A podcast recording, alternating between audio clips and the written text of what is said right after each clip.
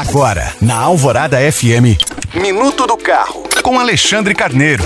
Oferecimento Autoville Hyundai. Só na Autoville você encontra Creta, o SUV mais desejado, com bônus de até 10 mil reais, mais taxa 0,99. Consulte condições. Ontem eu comentei sobre os resultados gerais do mercado brasileiro em 2023, de acordo com o balanço divulgado pela Federação Nacional da Distribuição de Veículos Automotores, a FenaBrave.